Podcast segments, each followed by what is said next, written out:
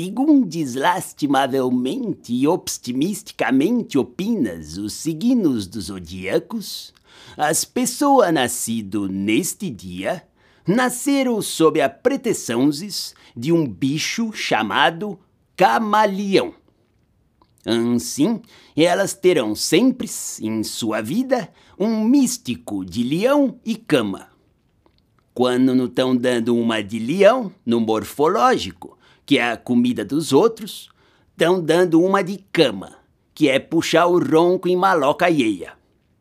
Por isso é que as pessoas nascidas debaixo do signo do camaleão são chamados principescamente de come-dorme. Co de sorte, fruta co, pedra de sorte, caco de ladrilho.